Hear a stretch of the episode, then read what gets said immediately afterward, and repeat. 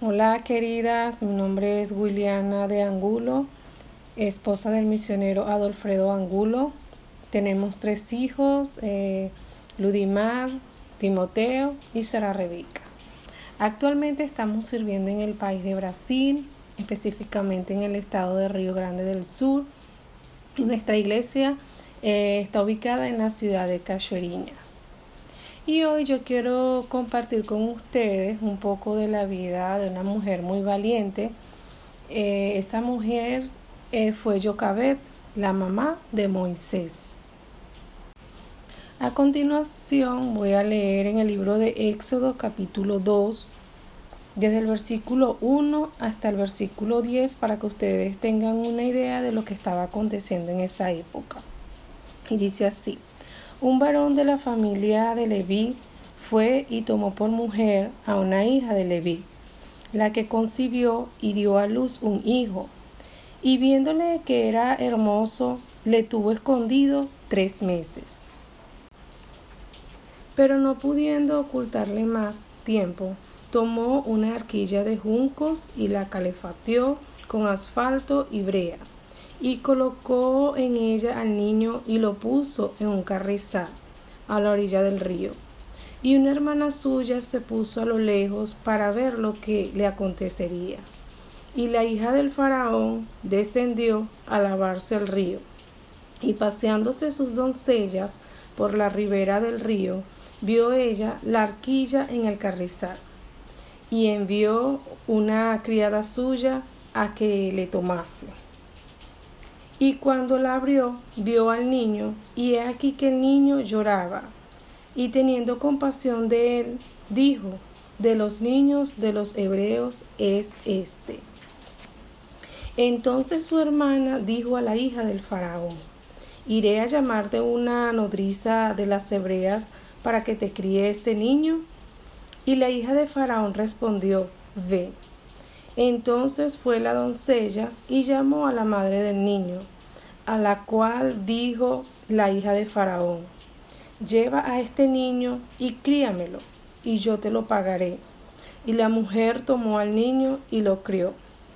Y cuando el niño creció, ella lo trajo a la hija de Faraón, la cual lo prohijo y le puso por nombre Moisés, diciendo, porque de las aguas lo saqué. Y yo quiero eh, darle un nombre a esta pequeña enseñanza. Yo quiero titularla Luchando por la vida de nuestros hijos. Hoy cuando nuestros hijos llegaron de la escuela, como es costumbre aquí en casa todos los días, yo me siento con ellos, le pregunto que cómo les fue en la escuela, comenzamos a hablar, yo comienzo a revisar eh, sus actividades y según lo que mis hijos eh, me digan, yo comparo con el cuaderno de las actividades que ellos tienen. Hoy fue un día diferente para nosotros, para mi esposo y para mí, porque cuando estamos en la mesa vuelvo y le pregunto a mis hijos que cómo les fue en la escuela, que si eso era todo. Y llega Timoteo y se queda como asustado para decirme lo que la maestra les había planteado en el salón de clase. Y él llega y me dice, mamá, tengo que contarles algo. Sara y yo tenemos que contarles algo. Y yo le digo, sí, papi. Pero yo cuando mis hijos me dicen así, yo me quedo un poco asustada porque yo sé que alguna cosa buena no es. Y ahí él comienza a hablar y a decirme, mamá, la maestra hoy comenzó a hablar sobre eh, sobre la identidad sexual de los niños. Y ahí él continúa hablando y me dice, mamá, ¿puedes creer que ella estaba hablando que las niñas pueden jugar eh, con la pelota, que las niñas pueden hacer las actividades que hacen los niños, que las niñas pueden decidir sobre su sexo, si ellas quieren ser un niño o si ellas quieren ser una niña. Mamá, y a los niños ella dijo que los niños pueden eh, jugar con muñecas. Y mi esposo y yo eh, lo, miramos a los niños y nos quedamos apavorados con eso. Más inmediatamente Timoteo comienza a decir, ¿verdad? A continuar, mamá, ella está errada porque ella está haciendo eso. Esas son clases que nosotros los niños no debemos eh, estar escuchando, ella está errada. Y gracias al Señor nosotros todos los días estamos hablando con ellos sobre todos esos temas que están abordando mundialmente porque sabemos que es el objetivo de Satanás dañar la vida, la infancia de nuestros hijos. Sabemos que Satanás lo que quiere es la muerte espiritual de nuestros hijos. Y aquí es donde yo les quiero decir a ustedes, mis queridas, algo muy importante. En el tiempo de Jocabet se había levantado un faraón que no conocía a José y todo lo que se había hecho por su pueblo, por Egipto. Y ese espíritu maligno eh, que tenía ese faraón de matar a los niños hebreos es el mismo espíritu maligno que opera en los gobernantes, en los reyes, en las organizaciones actualmente. Eh, yo podría decir ah, no, usted me podría decir, no, eh, yo estoy aquí en México y aquí no acontece nada de eso. No, yo estoy aquí en Guatemala y no, no, mi querida hermana, es en todas partes del mundo. El mismo plan, el mismo decreto está en todas partes del mundo. Y ahí es donde yo quería llegar en este primer punto.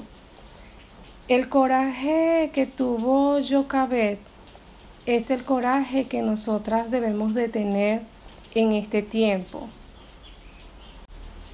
Porque todo lo que se enseña actualmente, todo, toda la educación eh, pública, todos los decretos que salen, las leyes a nivel mundial, todo eso va en contramano o va en contra de la palabra del Señor.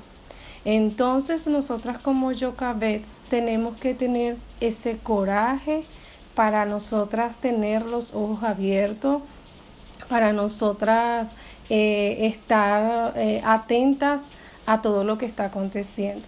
Yo me imagino que en el tiempo de Yocabet, eh, ella mirando a su alrededor y observando o también con el dolor de, las mujeres de su pueblo, las mujeres hebreas que habían perdido ya a sus hijos, ella queda embarazada, da a luz a su hijo Samuel. Yo me imagino esa Yocabet en ese tiempo con ese faraón, una Yocabet agarrada de su Dios, una Yocabet que no se quedaba solamente llorando, una Yocabet que yo me imagino que yo imagino que ni siquiera ella podía dormir, solamente pensando que algún día la, podía, la podrían descubrir o que su hijo se lo iban a arrebatar para ser muerto.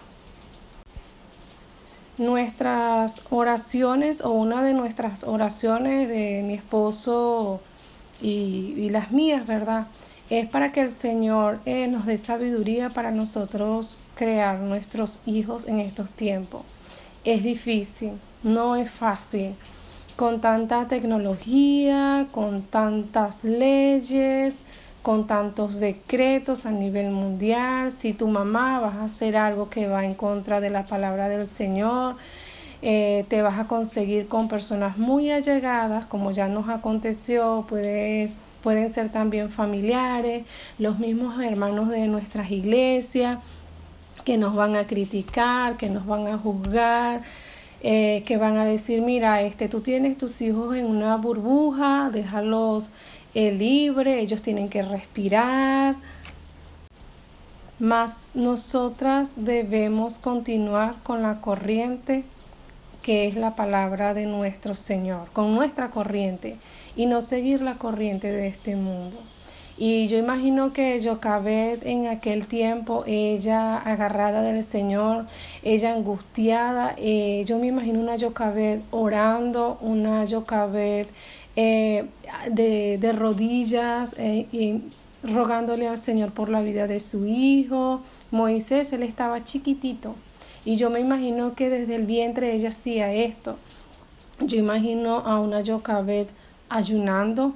Es un tema que eh, muchas veces, ay, ayunar, sí, nosotras tenemos que ayunar por la vida de nuestros hijos.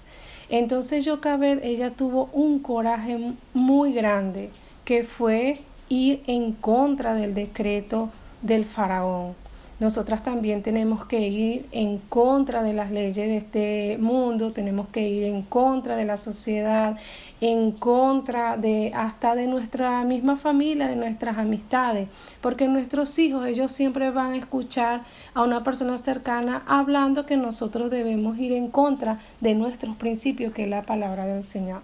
Entonces nosotras eh, tenemos, es el primer punto, que tener coraje para enfrentarnos a ese faraón que se nos presenta cada día.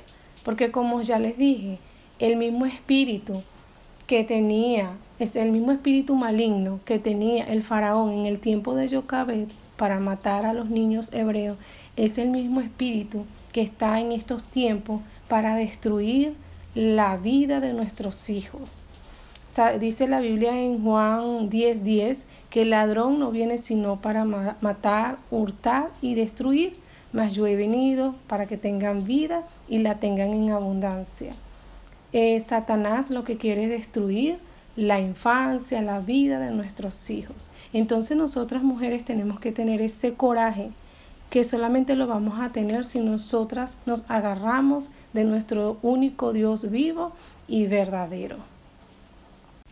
Dice en el versículo 2, es un punto, otra, un punto que me gustó mucho. Dice, la que concibió y dio a luz un hijo, y viéndole que era hermoso, le tuvo escondido tres meses. Eh, la Biblia nos relata eh, otra persona que haya estado con Jocabet, a no ser Miriam, su hija, y yo me imagino eh, que su familia, su esposo también estaba con ella, porque aquí en estos dos versículos lo que se está resaltando es eh, sobre lo que ella hizo y el bebé. Mas la Biblia no dice que Miriam eh, buscó a a la vecina que ella buscó a un soldado para que le ayudase a esconder al bebé en ese tiempo. La Biblia nos relata que Miriam fue y buscó a su mamá, Miriam buscó a su abuela, que Miriam fue a buscar a otra persona. Y en el segundo punto yo te quiero hablar de eso, de cómo nosotros debemos de esconder a nuestros hijos.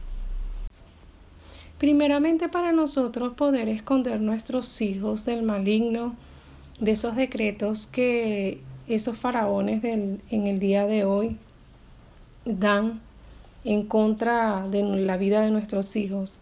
Nosotras debemos primeramente armarnos de valentía y la única manera de nosotros podernos armarnos de valentía es con la palabra del Señor. En el país donde nosotros estamos, que es Brasil, voy a hablar específicamente de, del estado en que estamos, que es Río Grande del Sur. Eh, en la ciudad de Cachoeiriña, es impresionante que todo, no sé si donde usted vive es así, todos los problemas asociados a un niño, los padres lo quieren resolver simplemente con un psicólogo. Es impresionante que hasta las familias cristianas todo lo resuelven con un psicólogo. Y yo no te estoy hablando, querida, de que un psicólogo es malo, no, porque así como un médico que estudia, se gradúa, es bueno, la ciencia, eh, así como em, eh, un jornalista, un ¿qué te digo? Un ingeniero es bueno para diseñar, para hacer sus, sus trabajos. así como un mecánico es, es bueno, lo necesitamos, un psicólogo también, no, eh, un psicólogo también es, es bueno. Lo que yo te quiero decir, querida, es que nosotras, las mujeres, hijas de Dios, la mayoría, no voy a hablar de mí, sino de los casos que he visto aquí, porque la verdad nunca he, una sola vez nosotros recurrimos a un psicólogo, de, y de hecho fue un psicólogo de la familia, cristiano, con bases y principios cristianos. Fue la única vez que hemos llevado a, nuestro, a nuestra hija para ser eh, asistida. Y más yo te estoy hablando, querida, es de cómo las familias están dejando la palabra del Señor, nuestro manual, para ir en pos de la corriente de este mundo. Yo no imagino a Jocabet corriendo a buscar ayuda para, como ya les hablé, sus familiares, sus amigas, no. Esta mujer yo me la imagino a ella, la Biblia no lo dice, más yo me la imagino a ella una mujer llorándole al Señor, rogándole al Señor, escondiendo su hijo en la presencia del Señor. Señor, aquí te pongo a mi hijo, yo estoy en esta situación, pero yo sé que tú me vas a librar. Yo sé, Señor, que tú le vas a dar la victoria o la vida a mi hijo. Yo imagino a Jocabet, eh, sí, angustiada, angustiada, triste, más con las fuerzas del Señor. Porque dice, eh, les quiero eh, también recordar que nosotras tenemos lucha, tenemos aflicciones, mas nosotros tenemos a nuestro consolador, a nuestro Salvador, que nos da las fuerzas todos los días. Entonces nosotras tenemos que esconder eh, la vida de nuestros hijos para salvarlo. Nosotros nosotras tenemos que resguardar la vida de ellos. Ahora yo te quiero eh, hacer una pregunta. En esos tres meses que Jocabet estuvo con Moisés, eh, yo me imagino a Jocabet así, protegiendo a su bebé de todas las cosas que estaban alrededor. En estos tiempos, nosotras tenemos en, nuestro, en nuestro medio Nuestros hijos ven tantas cosas en la calle, hay tanta tecnología, hay tanta... Los niños es, horrible, es horrible lo que yo veo eh, en el mundo ahora. Niños que le gritan a su mamá, niños que no respetan a los adultos, niños que van a la iglesia y se duermen, niños que no respetan cuando se está predicando la palabra del Señor niños que eh, solamente pasan el día pegados en un teléfono porque mamá y papá no tienen tiempo para hablar con ellos, porque mamá y papá no tienen tiempo para jugar, porque no tienen tiempo para llevarlos a un parque, porque no tienen tiempo para preguntarle cómo le fue en, en, su día de escuela, no tienen tiempo para preguntar el nombre de sus amiguitos, no tienen tiempo para sentarse y hacer las actividades con sus bebés y ver que les están dando en la escuela. Nosotras somos las encargadas de esconder, de guardar, de resguardar la vida de nuestros hijos. Nosotros no podemos darle esa tarea a la abuela, a la tía, a la hermana. Es nuestro trabajo. Es nuestro trabajo preguntarle si usted tiene un hijo ya mayor, que si ya leyó su Biblia, que en qué lectura va, eh, que aprendiste hoy de tu lectura. Si usted tiene niños pequeños, usted le hace devocional a sus bebitos, usted canta con ellos, usted los está enseñando a amar al Señor. Nosotros, mi esposo y yo en nuestra iglesia tenemos, nosotros hablamos algo, yo cuando estábamos viajando, eh, mostrando el proyecto para aquí, para Brasil, yo le decía al Señor cuando estaba visitando iglesia, Señor, el día que usted me dé la iglesia, su casa, para nosotros eh, rendirle culto a usted, para nosotros trabajar. Señor, yo quiero limpiar siempre mi iglesia. Y una de las cosas que yo eh, le quiero que quiero que mis hijos lo hagan, ellos lo hacen, más quiero que ellos eh, aprendan a hacerlo con, por convicción y por amor al Señor. Limpiar la iglesia limpiar y cada vez que nosotros estamos limpiando la iglesia, eh, yo les hablo a ellos de la casa del Señor, a lo, a lo con amor, mira cuando tengamos el servicio, trata de tener todo en orden, porque nuestro Señor es un Dios de orden. Papi en la iglesia no se va a colorear, Sarita en la iglesia no se va a colorear. Usted hace eso, mi querida hermana.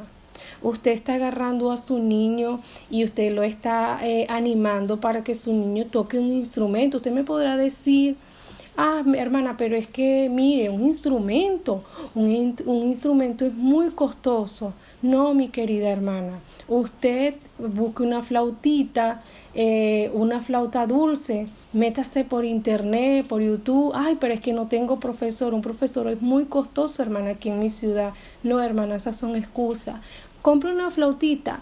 Eh, métase por internet en vez de estar perdiendo tiempo en el Facebook, en el Instagram, en el YouTube y busque cómo tocar, cómo un niño puede aprender a tocar flauta dulce y el Señor le va a dar sabiduría. Pídale sabiduría al Señor, porque nosotras tenemos que proteger, esconder a nuestros hijos de muerte. Entonces, cuando nosotras le estamos dando un teléfono a nuestros hijos para que ellos duren todo el día sin supervisión, eso es entregar nuestros hijos a la muerte. ¿Por qué, hermana? Porque en, esa, en ese internet aparecen mujeres desnudas, aparecen homosexuales, aparecen eh, tanta pornografía y usted no sabe lo que aparece ahí y sus hijos los están matando cuando les sale alguna publicidad con respecto a eso. Entonces, usted es responsable de esconder, así como yo cabe a su bebito para que él no sea muerto. Hay un dicho eh, que me gustó mucho que dice, los niños del hoy son las iglesias del mañana. En portugués es as crianças de hoje são as igrejas de amanhã. Entonces, con seguridad, tenga siempre eso presente, que todas esas leyes, todos esos, esos decretos son puesto por el maligno para destruir la vida de nuestros hijos. En primer lugar, podemos aprender de Jocabet el coraje que ella tuvo para salvar la vida de su bebito, para salvarlo de la muerte. En segundo lugar, eh, fue la manera de cómo ella escondió a su hijo y esa manera en la que nosotros podemos esconder a, nuestros hijos de muerte es consagrando primeramente nuestras vidas al Señor y enseñando esos tres meses, hermana, que Yocabek, tu, que tuvo. Nosotras no sabemos cuánto tiempo nosotras vamos a estar con nuestros pequeñitos. Córrale al tiempo, corra, corra, eh, eh, corra en contra del tiempo, porque un día que pasa, una tarde que pasa, eh, nos resta, porque cuando nosotros no trabajamos con nuestros hijos, cuando nosotros no los guardamos, el maligno está ahí esperando que usted se duerma, el maligno está esperando que usted se descuide para él enseñarle lo que no debe de enseñarle. Dice nuevamente el versículo 3, pero no pudiendo ocultarle más tiempo, tomó una arquilla de juncos y calefateó con asfalto y brea y colocó en ella al niño y lo puso en un carrizal a la orilla del río.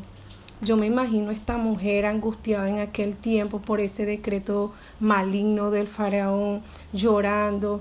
Ella el tiempo se le había acabado a ella, esos tres meses ya tal vez Moisés lloraba más alto, tal vez ya le habían dado aviso a los guardias del faraón, porque yo me imagino en ese tiempo tocando, los guardias tocando la puerta para ver si había un niño y esta mujer angustiada, ella dijo, Señor, ya no tengo más tiempo, más yo estoy confiando en usted.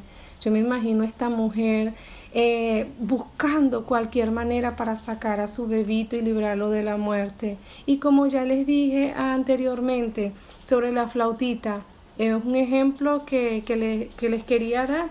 Y dice que ella trabajó para salvar la vida de su hijo ella trabajó con lo que ella tenía. Ella no se necesitó un, yate, necesitó un barco, necesitó eh, un, no sé cómo qué nombre darle, un salvavidas, no. Dice la Biblia que ella con sus manos agarró las hojas de yunco, con asfalto y brea, con barro, ella agarró y comenzó a diseñar esa cesta, vamos a decirlo así, esa cesta para salvar la vida de su hijo. Pero yo me imagino que en el tiempo que ella estaba haciendo esto, llorando, Señor, por favor, estoy así. Ella no hizo, yo, acredito, yo creo que ella no hizo esto feliz. Ay, Señor, mira, esto no, una mujer llorando, humillada, Padre, estoy confiando en ti. Esto es lo único que yo tengo para salvar la vida de, de, mi hijo, como nosotras tenemos la palabra del Señor, como nosotros tenemos ese manual tan hermoso. Nosotros no tenemos otra cosa para salvar la vida de nuestros hijos para preparar ese, esa cesta. La única herramienta que nosotros tenemos para salvar la vida de nuestros hijos es la palabra del Señor. ¿Será que usted está utilizando las herramientas de la palabra del Señor? Yo quedo tan impresionada escuchando boberías de tantas madres cristianas, dejándole sus bebitos, sus niños eh, al mundo. Ay, que mi hijo hoy eh, lo inscribí en, en, ¿cómo se llama eso? En karate. Que mi hijo hoy lo escribí en, lo inscribí en natación y el, y el curso dura un año. Que mi hijo hoy va a estudiar el inglés. Que mi hijo hoy va a estudiar el francés. Que mi hijo hoy, eh, que le compré a mi hijo un aparato de tecnología tal que mi hijo lo inscribí aquí en Brasil, todo es fútbol, todo es fútbol. Y todo lo que eh, nosotros podemos escuchar para un niño aquí, el futuro de un niño aquí es el fútbol. Entonces es impresionante de cómo madres cristianas están entregando a sus niños en las manos de esos faraones, de, de los faraones de, de nuestros días. Y se les olvida, mis queridas, de que ellas tienen, nosotras tenemos que preparar esa arca para cuando nosotras tengamos que enviar a nuestros hijos o para cuando sea el momento de que ellos tengan que salir de casa. Mis queridas, yo no les estoy diciendo que todas esas cosas que nosotras hacemos por nuestros hijos es que sea mala, no. Si es necesario, hágala. Si usted quiere, hágalo. Pero lo que yo le quiero decir es que lo primordial es la palabra del Señor. Lo primordial es enseñarle el temor, el amor, el respeto a nuestros hijos por nuestro Dios, porque ellos van a crecer y cuando ellos ya tienen 12, 13, 14 años, es muy tarde. Es muy tarde. La palabra del Señor dice que nosotros debemos instruir a nuestros hijos, a los niños, en el camino y en el temor del Señor. Es cuando están chiquitos, no cuando son grandes, porque cuando ellos ya son grandes, ellos crecen, ellos ya tienen ya, eh, tienen esa ellos van a decidir por sus vidas. Ellos no van a venir a preguntarle, ay mamá, no, porque ellos están grandes. A diferencia de nuestros chiquitos que ellos preguntan todo y ahí ese es el momento que nosotros debemos de aprovechar para instruir a nuestros bebitos en la palabra del Señor. Es el momento que nosotras podemos actuar para que nuestros hijos no sean muertos espiritualmente. Una de las cosas que nosotros siempre estamos recordándole a nuestros hijos es que la obediencia trae su recompensa y la desobediencia también trae sus consecuencias. Entonces nosotras podemos mirar la vida de Jocabet, todo lo que ella hizo, cómo ella desobedeció la orden del faraón de entregar a los niños hebreos que las madres tenían que entregar sus niños para muerte. Vemos cómo ella lo escondió por tres meses, luchando esta mujer con el tiempo, Vemos cómo ella preparó esa arca, esa cesta donde iba a enviar a su hijo. Y podemos ver eh, cómo el Señor la bendijo a ella. Después que ella le dice a Miriam que vaya eh, en dirección donde iba la cesta, el cesto, esa mujer confiando en que, en que su Dios iba a hacer algo, esa mujer confiando de que su padre no la iba a desamparar. Vemos cómo el Señor la recompensó a ella. Eh, la misma hija del faraón consiguió junto con su doncella el cesto y cuando ella abrió la cesta, cuando, eh, cuando iba corriendo en el río, cuando esta princesa abre la cesta y ve ese niño hermoso, más ella dice es un niño hebreo, pero la palabra del Señor dice que ella se movió con pasión por este niño. Y el Señor no la desamparó a ella, no desamparó a Jocabet, que hizo eh, la hija del faraón Ahí Miriam, muy sabiamente dirigida por el Señor, por su mamá también, le dice de una vez, ¿quieres que, que, te busque una mujer hebrea para que te lo críe, para que te lo amamante? Y llega la princesa y le dice, va, ve. Y también no solamente lo iba a criar para ella, sino que también iba a dar de sus riquezas, de su dinero, para que Jocabed criara a Moisés.